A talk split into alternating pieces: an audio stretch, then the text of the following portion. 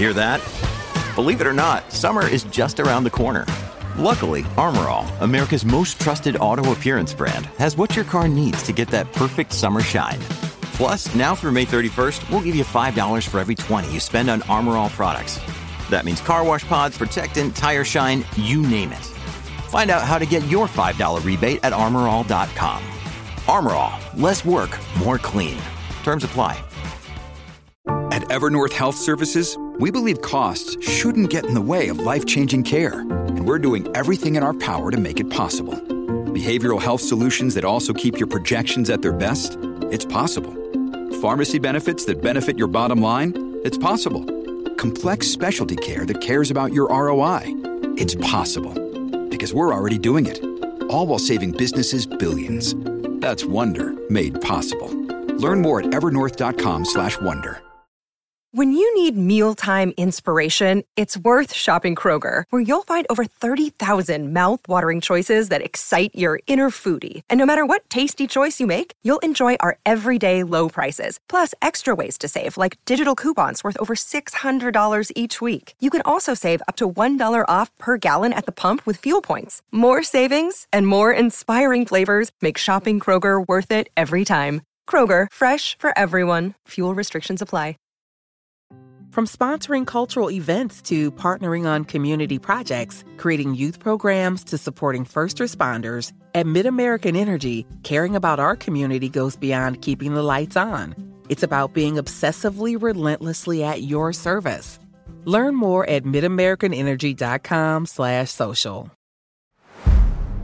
Has escuchado mil veces la leyenda del rey Arturo, pero nunca te la han contado así.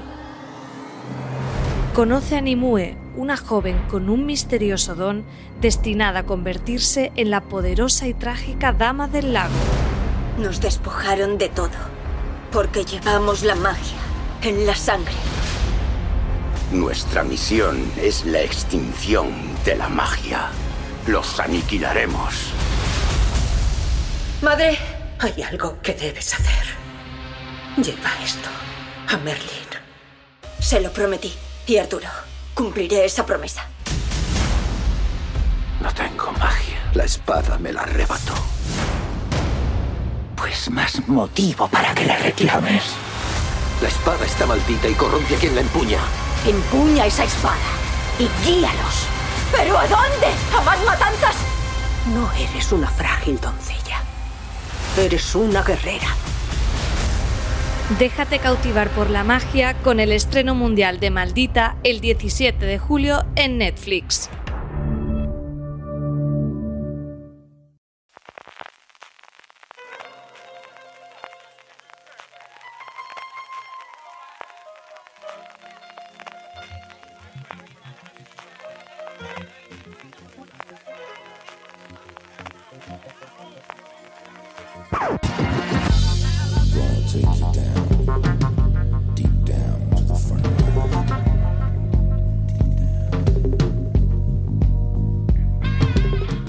Bienvenidos a Top, el programa de fuera de series donde hacemos esas listas relacionadas con el mundo de las series de televisión que tanto nos gustan. En este programa os traemos tres listas como tres personas para viajar con la imaginación. Son 10 lugares de las series a los que nos gustaría ir de vacaciones, ciudades ficticias como Mystic Falls o Everwood en las que están ambientadas algunas series a las que nos gustaría poder escaparnos, algo que no todos podremos hacer este verano, por mucho que nos gustaría. Y como soñar aún sigue siendo gratis, al menos por ahora, aquí venimos a jugar. Y esos jugadores somos, yo soy Valentina Morillo, y me acompañan en este viaje imaginario Álvaro Nieva. ¿Qué tal Álvaro? Hola, pues con, con muchos destinos en la cabeza estoy hoy. Muy bien.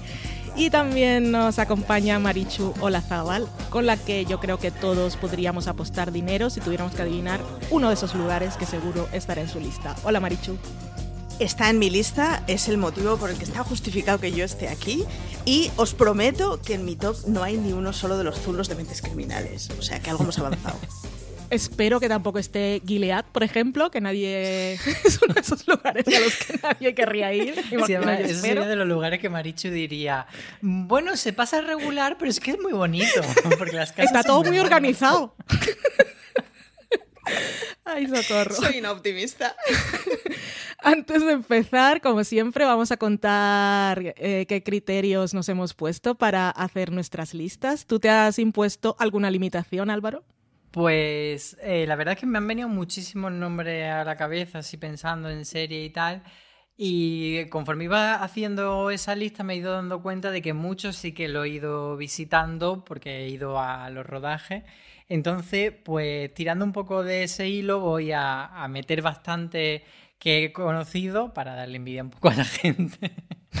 Qué mala persona. ¿Y tú, Marichu? Desde aquí, eh, comunicar mi odio por Álvaro, que ha visto los escenarios de Cuéntame. Esto es una cosa que he ido sintiendo a medida que hacía el top. Y no, es que yo he tenido un problema y es que los cuatro primeros míos eran muy de cajón que tenían que salir porque estoy obsesionada con esos sitios. Entonces se me ha llenado mucho el top con cosas que, que tengo clarísimo que quiero visitar. Así que bueno, me, me, ha quedado un top muy, muy tradicional de, de mí y yo. Muy Pero bien. bien. Ah, la otra sí, es verdad. Me he hipotecado que fueran, que no hubiera series en los que el lugar fuera muy parecido entre sí. Porque me empezaban a a ocurrir okay. el, lugares idílicos de lo que sea. Y claro, se me ocurrían varias series de la misma, del mismo tipo, del mismo calado, y en esas mm, he hipotecado solo un título. Vale, pues mi criterio ha sido únicamente a lo que aspiro en estos momentos en mi vida, lo que, con lo que sueño, y son lugares en los que la gente es feliz y todo va muy bien. Así que ese ha sido mi único criterio, porque estoy muy de soñar con un mundo mejor. Y esa pista, pues vale. porque hay una serie que, un lugar que yo no he puesto en mi lista, así que esa pista me da la espinita de que tú sí. Me, a me ver, contento. bueno, ya veremos. si no, si no me lo cuentas al final. Vale. Pues muy bien, ya sabéis, mantened la distancia de seguridad, no os quitéis las mascarillas durante el vuelo, buen viaje. Vamos a empezar con nuestras listas. Empezamos contigo mismo, Álvaro. ¿Cuál es tu número 10? Pues empiezo con la época estudiantil y aquí voy a hacer un, una de esas trampillas que hacemos nosotros de meter varios, porque voy a meter los colegios de las series eh, españolas. Y ahí ten, tenía un poco la duda de cuál meter, porque está por un lado el Azcona de compañero, el Zurbarán de física química y la Encina de, de élite. Y precisamente la Encina sí es uno de esos lugares que he visitado, que tampoco es que tenga mucho, porque tiene ese gran pasillo, un par de aulas y poquita cosa más lo que el colegio propiamente dicho, que los exteriores se graban, como muchos sabréis, en la Universidad Europea de Madrid. Pero yo sí que estuve en ese pasillo interior, etcétera. Pero bueno, la verdad es que es un colegio donde si eres alumno, eh, quizá pueda acabar muerto. Entonces. entonces Tiene sus contras.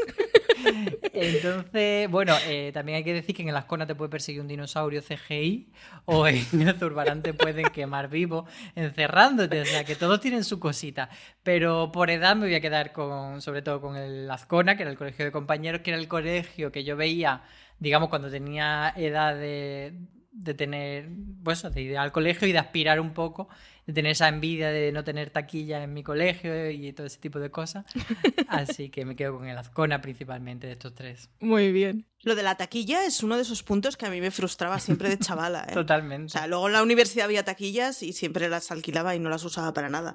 Pero la taquilla a mí me marcó. Sí, porque además es como un armario que tampoco tiene ninguna ciencia ni No ningún... tiene ningún misterio, no hay una cafetera dentro, no, nada. Pero nos parecía súper Bueno, guay. pero esas cosas que ves en la tele y crees que para ti no existen y siempre se sueña un poco con ellas. Maricho, tú también tienes viajes de aventuras como estos colegios en los que puedes acabar muerto viendo dinosaurios. ¿Cuál es tu número 10?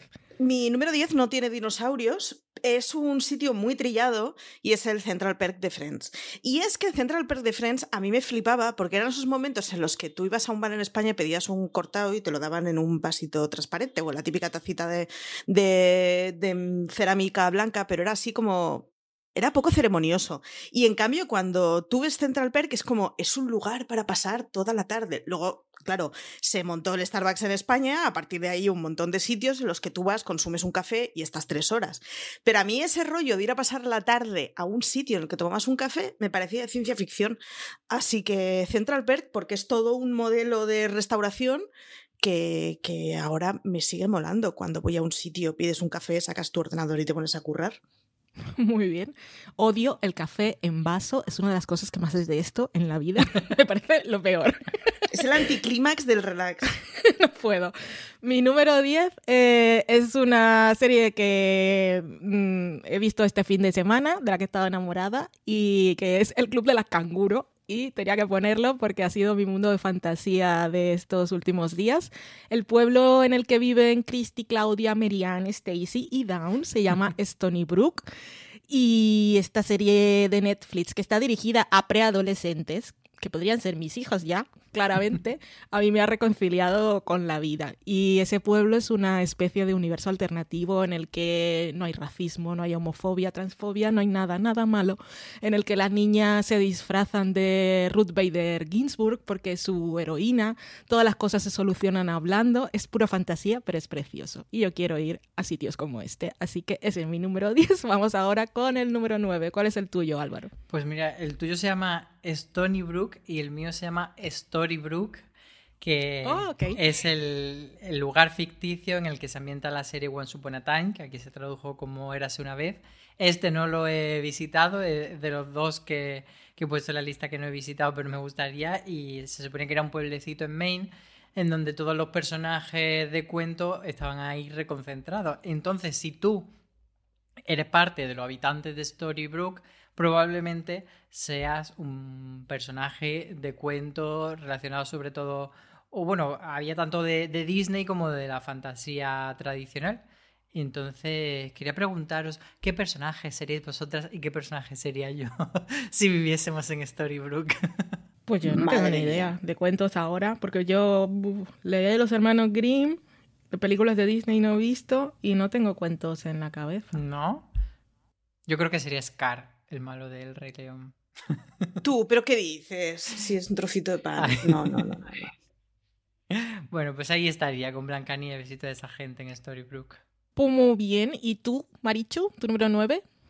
Pues mi número 9 es eh, los despachos donde hacen análisis forense en Bones. Y es que, para empezar, es un timo. Los exteriores no están filmados en Washington, ya empezamos por ahí. Pero son de estos espacios que son súper grandes que utilizan eh, un volumen libre como de tres alturas para poder hacer juegos en plataformas de diferentes niveles y es como, me molaba mucho, es la cosa menos práctica del mundo, o sea, vaya por delante, accesibilidad cero, práctico cero y subir esas escaleras cargado tiene que ser un infierno. Pero era de estas imágenes que me parecía como muy despacho súper estéril, súper me mola mucho. Y eh, uno de los grandes atractivos de Bones para mí era que el lugar en donde hacían, pues eso, todo el análisis forense eh, me molaba mucho y como pues, los despachos son perimetrales, dando al patio central de mm, un montón de alturas libres y esas cosas. Es un poco ya friquicillo de arquitectura, pero, pero es que me molaba mucho. Soy súper fan de que dicho, haya dicho que no iba a incluir cosas truculentas y solo ya ha tardado el número en sacar el sitio donde se hacen autopsias. Hombre, pero no cuenta. Siempre podemos contar con Marichu para estas cosas. Es un procedimiento muy blanco. Venga, no cadáveres. Muy bien, Marichu. Y anda que las cosas en descomposición que salían en Bones, porque es una serie que yo recuerdo que empecé a ver cuando trabajaba en una productora en Barcelona. y yo no vivía en Barcelona, por lo cual no podía volver a comer a casa. Y teníamos jornada partida, que teníamos dos horas y media en medio, que yo me quedaba en el curro con mi tupper y me ponía los, los cascos y series en, en, el ordenador. Y claro, Bones empecé a verla y dije, esta serie no la puedo ver a la hora de la comida porque me sienta mal. Ay, qué mal. En fin. Vale, algún sitio oscuro sí que hay. ya, ya vemos, has empezado bien. Mi número 9, yo sigo con mis lugares utópicos y en este caso me voy a Cheats Creek, que es un pueblo en el que la gente vive sus vidas, son lo que son y aman lo que quieren, sin que nadie las cuestione, porque son y existen y punto. Además, yo por ver y escuchar a Moira Ross cada día de mi vida y ver con qué pintas sale y qué peluca se pone, pagaría, sin dudarlo. O sea, voy y pago cada día a Cheese Creek porque me dejen vivir ahí. Ese es mi número 9. Nos vamos ahora al 8 y seguimos con Álvaro. Pues ahora me voy a dos barcos eh, de serie española que los dos los he visitado y eran muy espectaculares From sponsoring cultural events to partnering on community projects, creating youth programs to supporting first responders, at MidAmerican Energy, caring about our community goes beyond keeping the lights on. It's about being obsessively relentlessly at your service. Learn more at midamericanenergy.com slash social. Woodhouse Nissan offers a variety of SUVs and crossovers to fit your lifestyle. Whether you're looking for an SUV with high towing capability or a crossover with all wheel drive, you can expect a variety of safety features, plenty of seating, ample cargo space, and innovative design to tackle virtually any adventure. Explore the Nissan lineup of SUVs and crossovers featuring Rogue, Rogue Sport, Kicks, Murano, Pathfinder, and Armada. Visit one of our two Nissan locations or shop online at woodhouse.com. el, lo que eran los escenarios de, de la serie, el, set de rodaje. Uno de ellos es el Estrella Polar de la serie El Barco y otro el Bárbara de Braganza de la serie Altamar. Que sí que es verdad que Altamar no es una serie que a mí me, me haya conquistado mucho, pero lo que es el, el sitio donde se rueda es muy, muy guay. Era increíble entrar en la sala principal y ver, pues eso, eh, la grandiosidad de ese buque.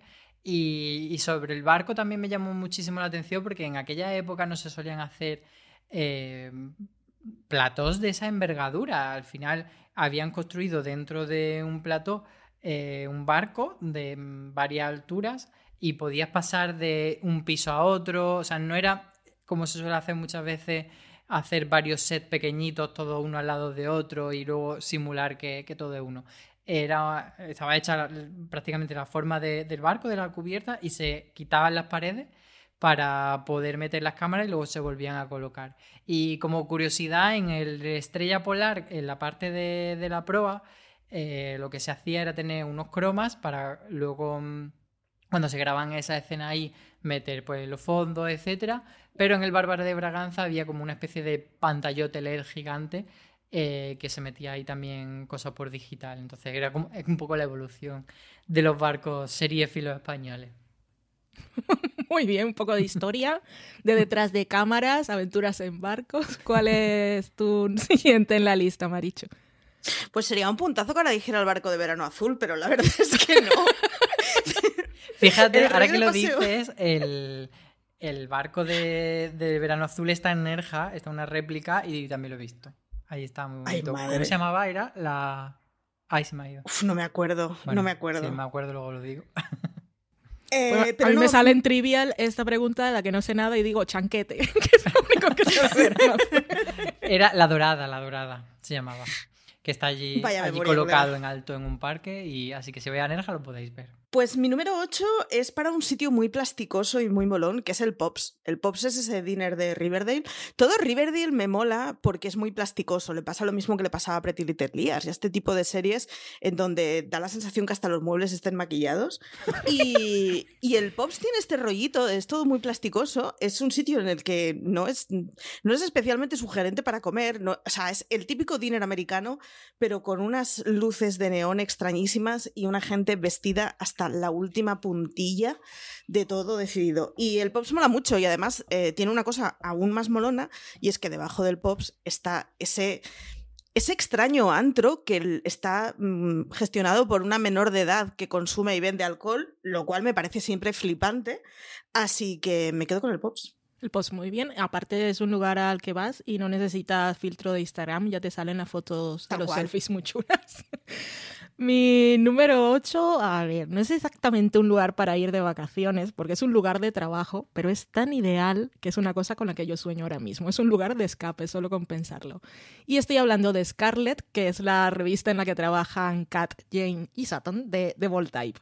Un lugar maravilloso en el que te motivan y te facilitan las cosas para crecer profesionalmente, en el que está Jacqueline, que es la mejor jefe y mentora que cualquiera puede tener. Es una persona que siempre hace que saques lo mejor de ti misma, que te inspira, que siempre está sonriente. Mira, ojalá, Scarlett, un lugar en la vida real. La verdad es que te lo casi que te lo copiaría, ¿vale? Me parece que, que es un sitio muy guay para trabajar, Scarlett, por lo que tú dices, por ese compañerismo y esa, esa jefa tan guay que tienen.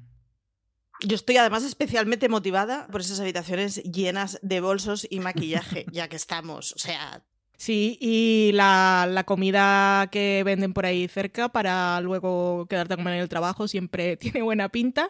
Y luego cuando tienes un problema te vas ahí al vestuario y la gente cuando entra y te ve con tus amigas dice, ay, perdona, no te quería interrumpir. es maravilloso, yo quiero. Vamos ahora al número 7 y es tu turno, Álvaro. Pues me voy ahora a un sitio que la verdad es que no es de lo más deseable para para viajar o para desear estar allí porque es una cárcel, es Cruz del Norte o Cruz del Sur, la cárcel de Vis y la verdad es que, a ver, en la cárcel no me gustaría estar, pero sé con esa hija de puta. Vaya, qué aclaración más interesante y sorprendente. O sea, si tuviese que estar en una cárcel, me gustaría que fuese con gente tan guay como Zulema, Maca, eh, Tere y toda esa gente. Y sí que yo pude visitarla, la cárcel, pero yo visité Cruz del Sur, no, perdón, Cruz del Norte, que es la cárcel de la etapa de Fox. Yo fui en el rodaje de la, de la tercera temporada. Y la verdad es que es muy guay verlo por dentro y ver todas las habitaciones y cómo está todo ambientado. Y he de decir que sí que es verdad que Cruz del Norte es un poco más pequeñito porque Cruz del Sur se hizo ese gran eh, vestíbulo de la cárcel que como curiosidad para la gente, ese mismo vestíbulo se usó como base de la etapa de la Casa de Papel del Banco de España, o sea, donde están ahí haciendo el dinero ese, ese, lugar es el mismo que la cárcel de Vis a Vis, porque se aprovechó el plató, o sea, se aprovechó la estructura del plató para, para construir ahí encima eso, así que pues ahí queda. Pues muy bien, ya sabemos que a Álvaro no le gustaría estar en la cárcel, pero si se diera el caso de que entrara y se nos convirtiera en delincuente, pues le gustaría destino preferente.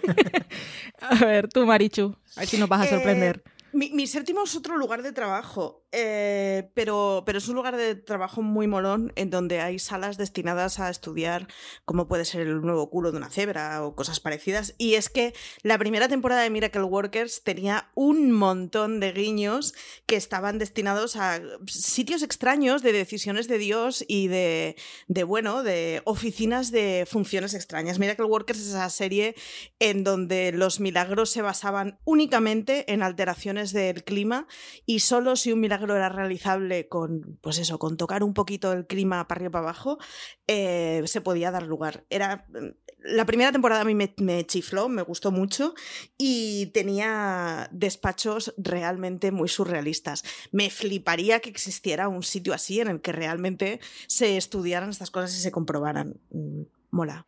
Mira Ahora que dice Marichu esto y, después de decir Valentu Scarlett me he dado cuenta que yo no he puesto eh, prácticamente ningún lugar de trabajo, lo cual dice algo de mí, que prefiero estar en la cárcel a estar trabajando.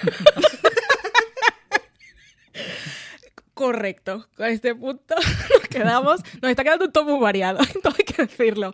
Eh, mi número 7 yo también tengo algo de fantasía como Marichu, en este caso me voy a The Magicians y aunque podría ser Filori, por donde también me haría un pequeño tour, yo voy a elegir la biblioteca, ese mundo de The Magicians eh, que contiene todos los libros de todos los saberes del multiverso incluidas las vidas de todas las personas y todo lo que ha pasado, pero también todo lo que pasará. Es un sitio en el que quiero pasar una temporada de vacaciones hojeando libros, aunque sea en blanco y negro, mira. Y aunque claramente lo de la gravedad es un poco así, porque la cámara siempre está inclinada y parece que te mueves un poco raro, pero es un mundo en el que me gustaría estar una temporadita. Nos vamos al número 6, a ver con qué nos sorprende Álvaro.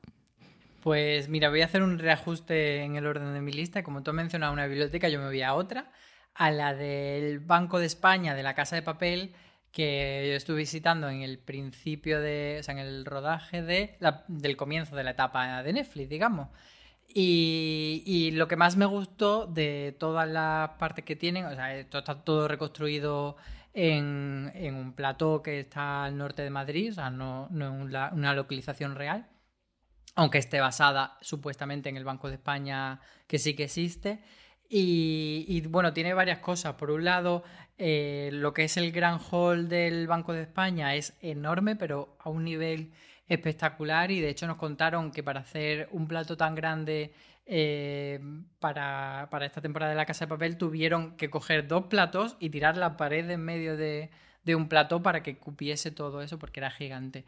Y, pero lo, dicho, me quedo sobre todo de, de todas esas rincones que tiene, por un lado con el despacho en el que metieron eh, una bañera simplemente porque le hacía ilusión que en algún momento algún personaje se diese un baño semierótico y ese detalle me parece muy chulo.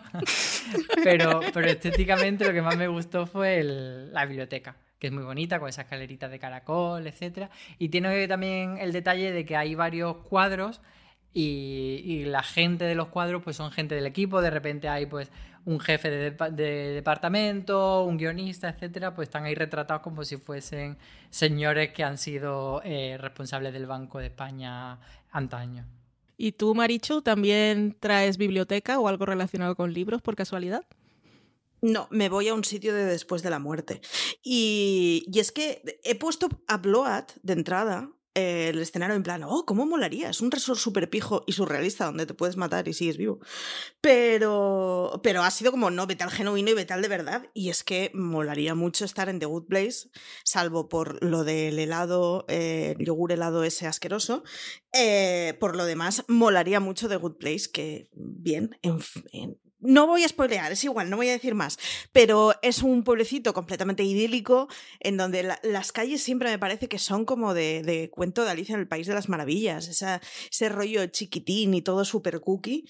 Y, y, nada, y es un lugar muy molón y además tienes una inteligencia artificial que puede hacer absolutamente todo lo que quieras por ti. Así que The Good Place, mola. Pues ya que has dicho The Good Place y como Álvaro ha intercambiado antes de posiciones su serie, yo voy a hacer lo mismo porque tenía a The Good Place en el quinto lugar y lo muevo al 6 para, continuar el hilo y aprovechar que ya lo has mencionado. Eh, como no se puede contar muchas cosas tal como tú has dicho, y menos mal que lo has dicho antes que yo porque seguro habría metido la pata porque creo que iba a tirar mi argumento por ahí así que ha estado bien.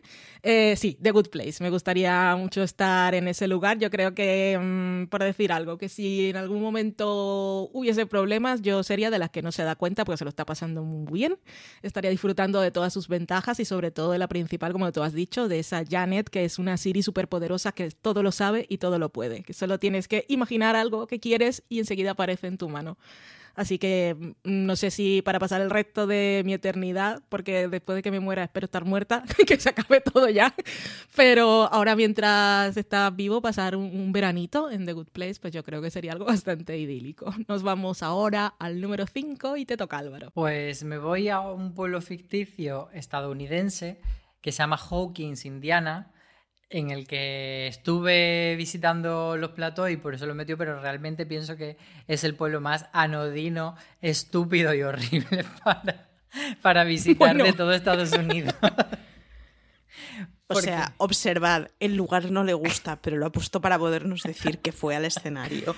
Totalmente. ¡Qué crueldad infinita! Os voy a contar que, que, me hice una foto de mal. No sé si esas fotos se pueden poner o no. Yo las tengo guardadicas porque para esas cosas soy muy prudente, pero me hice una foto eh, debajo de la mesa, esa en la que se mete ahí como una ratica Eleven y estuve allí en, el, en todo el, el, plato este que, que es el, el, sótano de los niños, que estaban los dragones y mazmorras por ahí, estuve cotillando todas las cosas, porque además era, era, muy curioso, lo que más me gustó de ese rodaje era ver todos los artefactos que habían hecho, tanto que habían comprado de detalles de los 80 como cosas que habían fabricado y el vestuario que estaba también por allí, todo eso fue muy divertido y de hecho eh, cuando yo From sponsoring cultural events to partnering on community projects, creating youth programs to supporting first responders, at MidAmerican Energy, caring about our community goes beyond keeping the lights on. It's about being obsessively relentlessly at your service. Learn more at midamericanenergy.com/social. Woodhouse Nissan offers a variety of SUVs and crossovers to fit your lifestyle. Whether you're looking for an SUV with high towing capability or a crossover with all wheel drive, you can expect a variety of safety features, plenty of seating, ample cargo space, and innovative design to tackle virtually any adventure. Explore the Nissan lineup of SUVs and crossovers featuring Rogue, Rogue Sport, Kicks, Murano, Pathfinder, and Armada. Visit one of our two Nissan locations or shop online at woodhouse.com. fui era para la temporada 2, quiero recordar, que era la de, la de los cazafantasmas. Y la señora de vestuario, que fue maravillosa, nos estuvo explicando cómo habían hecho la, mm, la mochila que llevaban los niños disfrazándose de cazafantasmas, que no era comprada, sino que era una cosa como con cosas que hay que, que, todo el mundo tiene en casa y que los niños podrían haber construido en su casa con elementos eh, caseros. Entonces pues estuvimos viendo todos esos rincones de, de las casas de ellos y, y, todo eso me gustó mucho. Entonces, por cotillear en las casas de, de, los protagonistas sí que merece la pena, pero el pueblo en sí, no sé si yo es un sitio al que viajaría. No, viajarías, pero ya has viajado. Por eso nos lo cuentas. ¿Cuál es tu número 5, Marichu? Mi número 5 es para Springfield. Eh, yo no sé si hay, no creo que haya ninguna población o ningún lugar ficticio que conozcamos tanto como Springfield. Y, y, es que mm, yo no lo puedo evitar siempre que estoy viendo Los Simpson. O sea, en mi cabeza está el plano de la casa. Es como, esto ya lo hemos visto muchas veces en muchos sitios. El colegio de Springfield posiblemente será el primer colegio así grande, de fachada enorme, que da un espacio súper ancho en la calle que vi en mi vida. Eh, las casas de Los Simpson posiblemente es la primera vez que racionalicé el sprawl y la ciudad jardín americana eh, sí, aunque solo sea por el referente histórico y porque conocemos mogollón de cosas a lo largo de las 7 millones de temporadas que tienen, pues me quedo con Springfield para el quinto. Marichu, ¿te puedo hacer una pregunta? Dime. Si te sueltan ahora en Springfield, de repente te convierten en un ser amarillo y estás allí, ¿cuál sería el primer sitio al que irías? ¿Sería la casa de los Simpsons o te irías a, al Badulaque, a Moe? Yo eh, creo que la plaza de Jeremiah es Springfield, donde está el, el, la, la, estatua esa de las narices, porque es uno de los grandes espacios que describe eh, Los Simpson de, de, lugares del urbanismo americano y es, son de estos sitios que es como que lo tengo súper dibujado y croquizado en la cabeza. O sea que, uh -huh. sí. Muy guay. Interesante. Menos mal que no me lo has preguntado a mí porque yo de Los Simpsons pero referencias.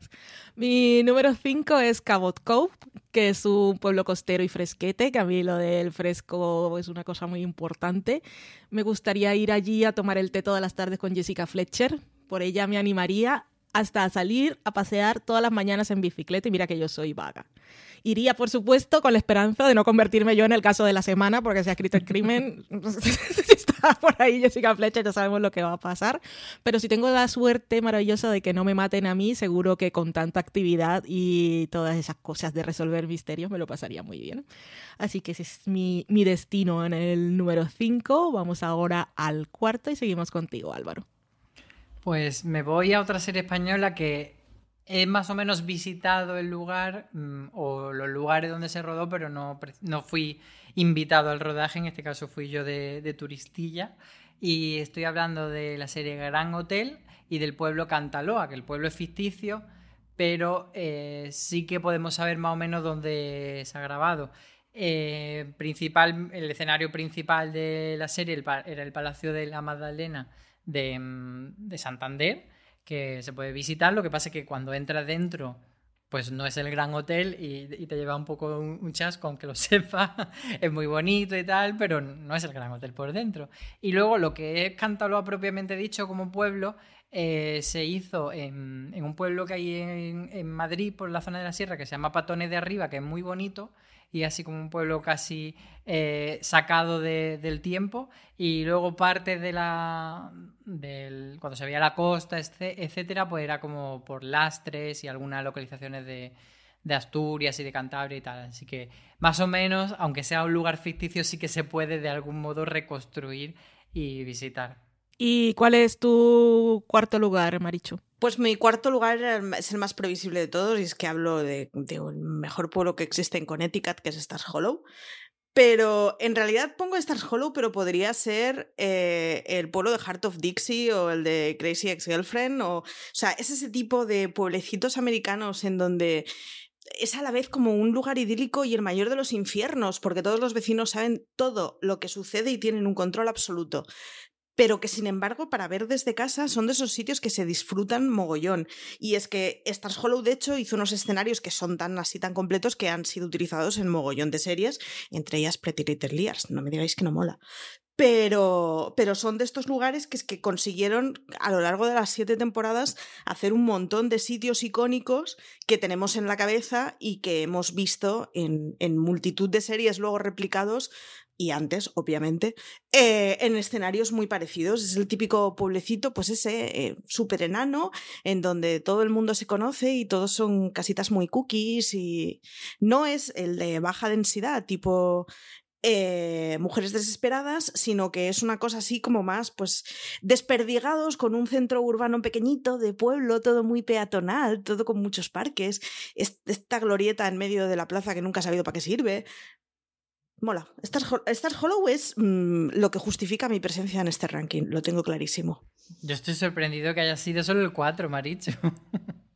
Sí, sí, sí, sí, sí. Ahora veréis por qué. Sí, a ver qué vienen los otros tres. Decía que Stars Hollow, que, que, mola también porque es un sitio en el que puedes comer una gran cantidad de cosas, barbaridades, nunca engordas, pero además tampoco tienes indigestión. O sea, allí, cuando llegas a Stars Hollow, tu sistema digestivo evoluciona y te permite tragar toda cantidad de comida sin que, sin que le pase nada, nada malo a tu organismo, tampoco bueno en especial. Pero esa parte de que todos los vecinos estén siempre tan atentos y se metan en todo, a mí me echa para atrás. Es la única razón por la que no he reservado allí, me ha dicho. Mi número cuatro es la casa de Sam Fox en Better Things, porque yo quiero vivir con Pamela Adlon, quiero que me cuente sus aventuras, que me cocine rico todos los días, porque creo que fue en el top de series que nos dan hambre o comidas que nos dan hambre o, comidas de series, ya no me acuerdo cómo se llamaba, que os dije que era una serie en la que ella cocinaba mucho y se veía lo que estaba preparando y a mí verla cocinar me, da, me, da un, me dan ganas de, comer cosas ricas, pero preparadas por ella o, pensando en que me las prepare mi madre. Igual es nostalgia ese tipo de cosas. Y, y eso me gustaría ver, sobre todo ir por allí a pasar sí unas vacaciones que me invitara a quedarme en su casa pero más que nada por las reuniones así nocturnas o salir de paseo por sus Los Ángeles y no tanto quedarme en casa con las niñas, que eso ya sería otra historia, porque son todas así adolescentes y están en una etapa muy complicada, pero, pero eso, pasar una temporada con Sam Fox es una cosa que me parece ideal.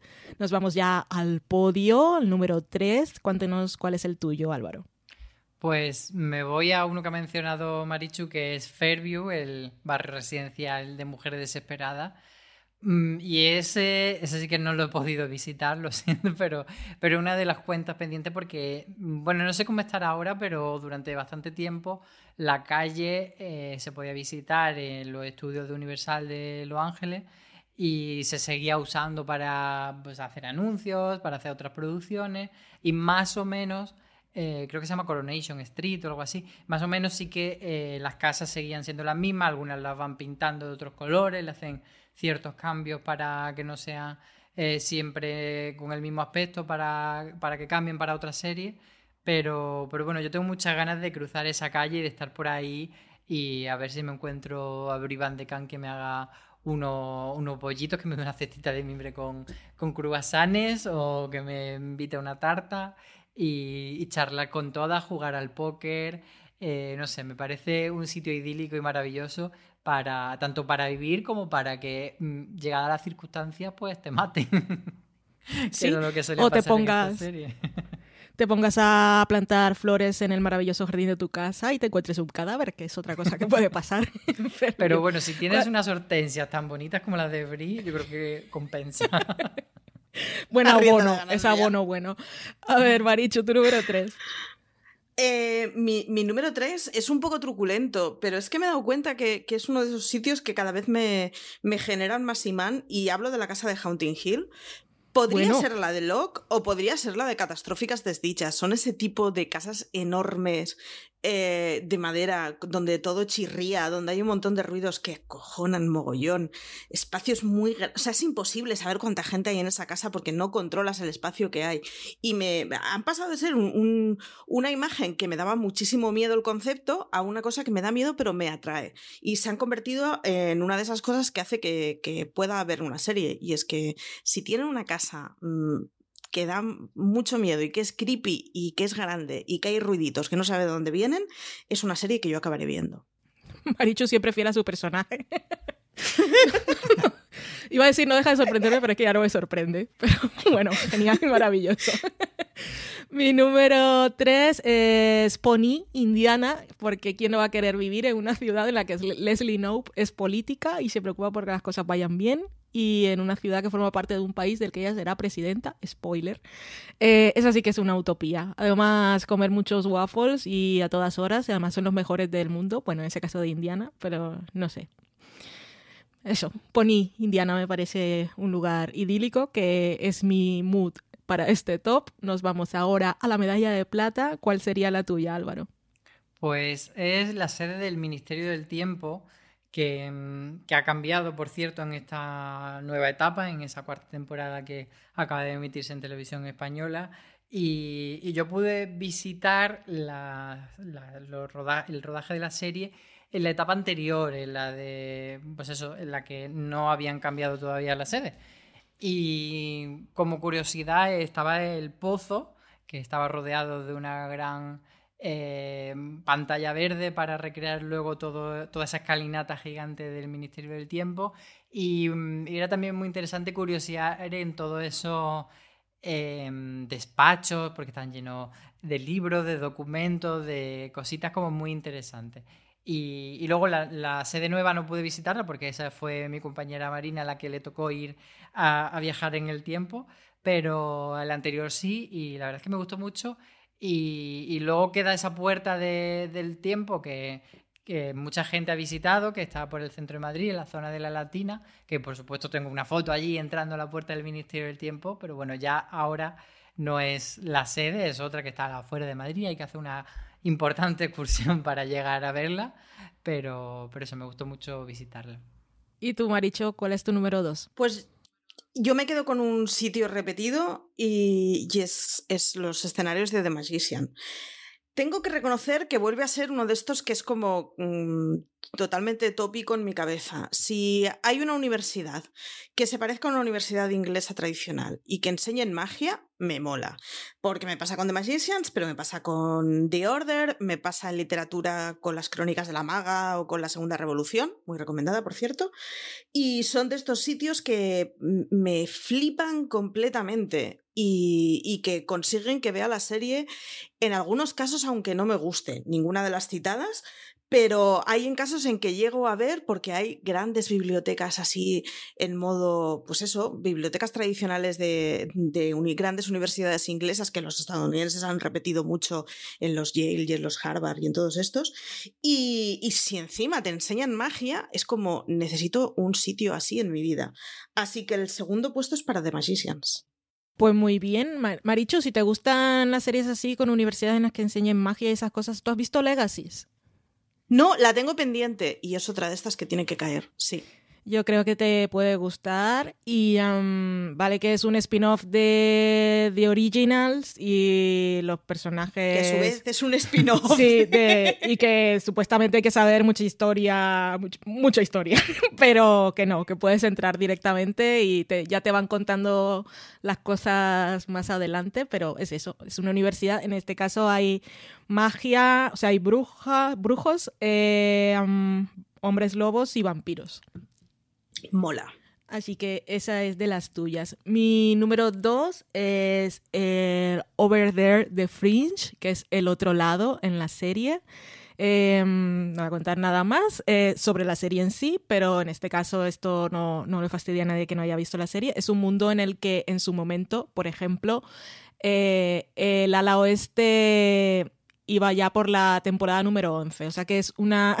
Era lo que nos proponía era un mundo en el que se habían corregido, en que habían seguido viviendo las vidas sin cometer muchos de los errores del mundo que conocíamos. Por ejemplo, me acuerdo así también que el rostro de Martin Luther King estaba impreso en uno de los billetes de, creo que era el de 20 dólares o algo así. Vamos, que era un mundo mejor, un mundo que no podía ser peor que este.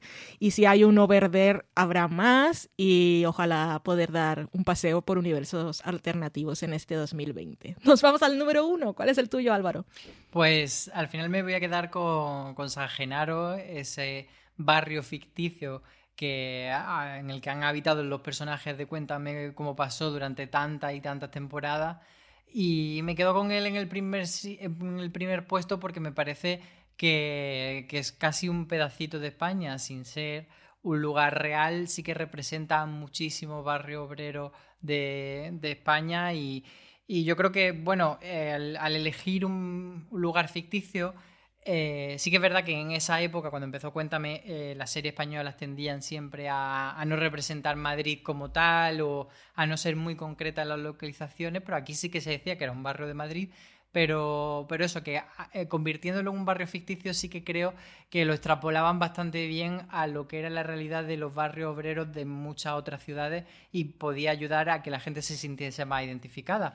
Y me parece mm, que da prácticamente para una tesis doctoral o varias que se estudie en algún momento cómo ha sido toda esa evolución del tejido del barrio tanto desde a nivel estético como a nivel de los comercios que han pasado, porque siempre han sido como muy, eh, muy relevantes, pues si venía un videoclub, si venía un puticlub, si venía un restaurante chino, etcétera. Y, yo creo que es bastante, pues eso, muy curioso y muy, muy de nosotros. Y sí que es verdad que el año pasado estuve visitándolo y, me pareció una experiencia pero maravillosa. Tanto por estar en la calle principal de, de San Genaro, que además es un, plato exterior, que es algo que no se suele hacer a menudo. Normalmente en las calles se, se, recrean en interiores y aquí sí que tenemos pues eso, una serie de construcciones hechas en exterior y una calle exterior por la que hay coche y por la que mm, si un día hace sol mm, va a hacer sol, si un día llueve, llueve. Y luego dentro están también las localizaciones de los platos ya así hechas como más a, lo normal, a, lo cotidiano. Y me llamó también mucho la atención estar dentro de, lo que es el salón, que es un salón pues muy chiquitito, muy del tamaño que se ve en la tele. Eh, eso sí que es un plato hecho con, sus paredes de mentira y, al final lo, que, lo que significa estar allí a mí me pareció como muy, muy emotivo porque estuvimos allí sentados en el mismo sofá en el que han estado los Alcántara. Además estuvimos haciéndole una entrevista a Imanol Arias en ese mismo sofá que es el sofá de su familia, por así decir. Así que fue una experiencia bastante chuli. Pues muy bien. Pues mola mucho. A mí es uno de los que más envidia me da. Eso te da envidia, ¿eh?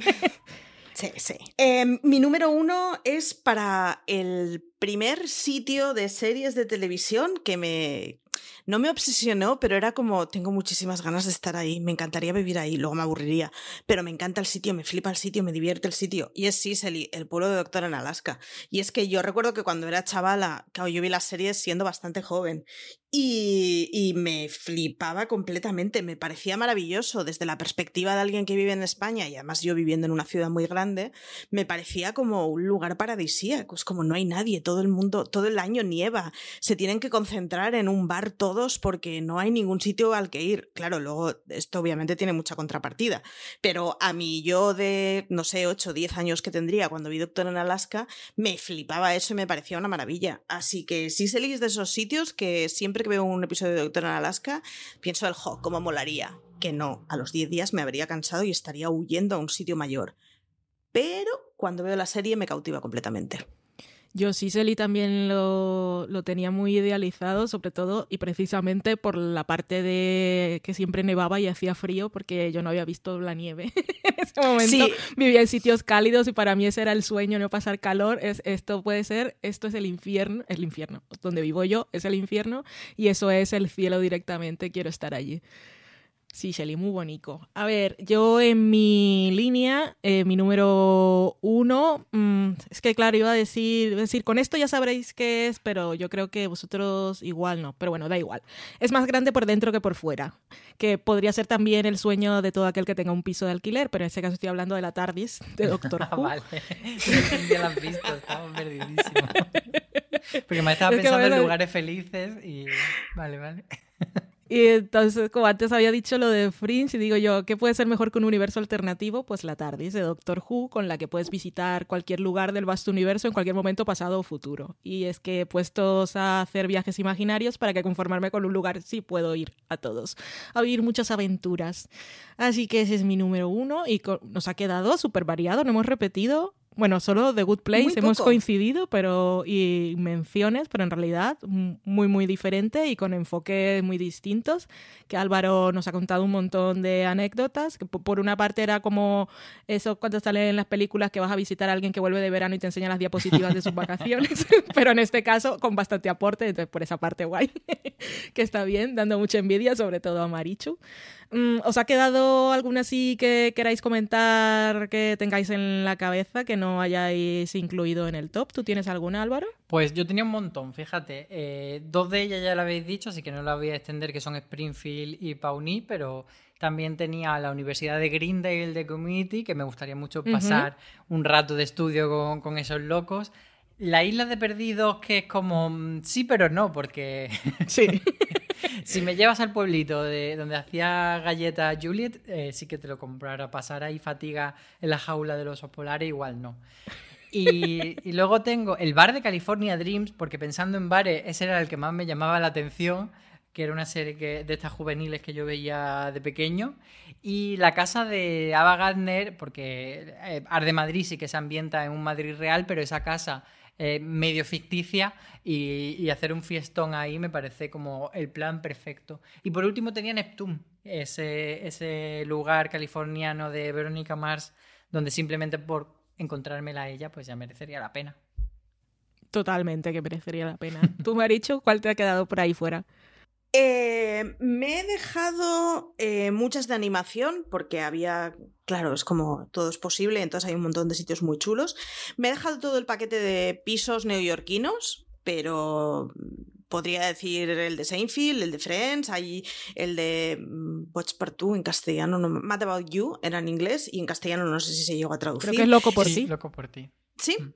es ese tipo de, pisos en donde todos aprendimos que la lavadora eh, no se tiene en casa, sino que se tiene en un sótano y se comparte con los vecinos, lo cual siempre me ha parecido un poquito poco higiénico, para que no nos vamos a engañar, pero mm, a su vez me fascina y que son esos apartamentos en donde existe la cocina americana, que era una cosa que entonces aquí no se conocía, en donde se tienen solo un par de habitaciones y en realidad es en el gran salón, comedor, sitio de estar, entrada, todo, que es donde se desarrolla toda la vida. Y me he dejado todo el pack de pisos porque era una cosa de no acabar y porque tendría que haber puesto el de Friends, entonces, que es el más, icónico, el más icónico en mi cabeza.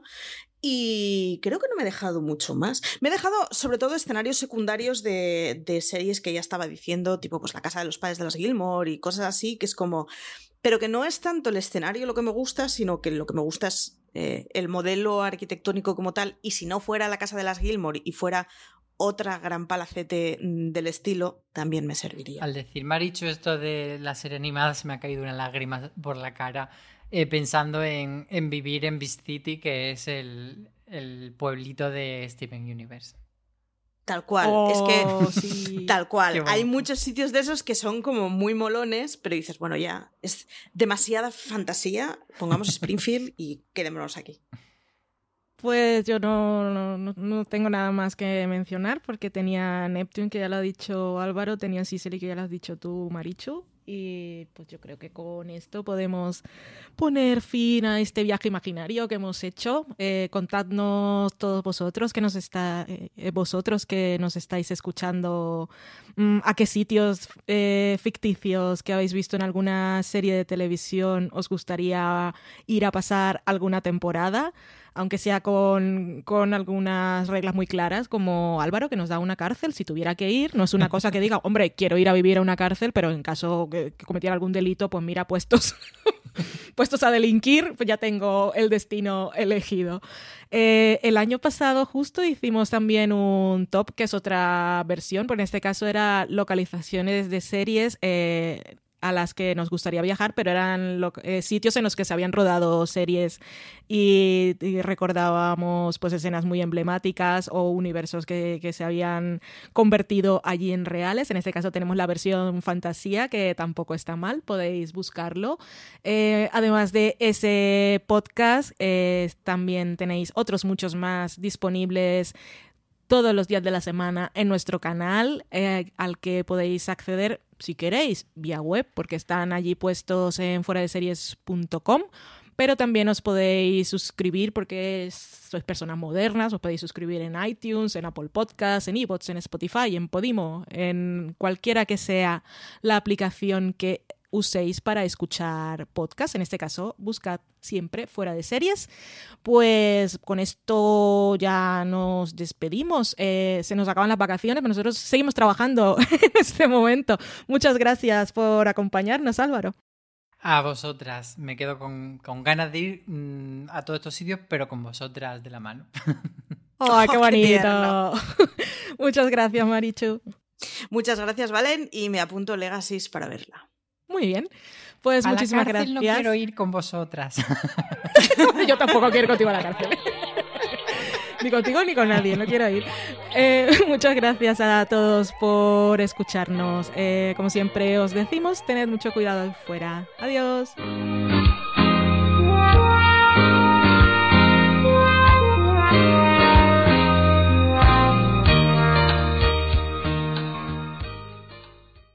Woodhouse Nissan offers a variety of SUVs and crossovers to fit your lifestyle. Whether you're looking for an SUV with high towing capability or a crossover with all wheel drive, you can expect a variety of safety features, plenty of seating, ample cargo space, and innovative design to tackle virtually any adventure.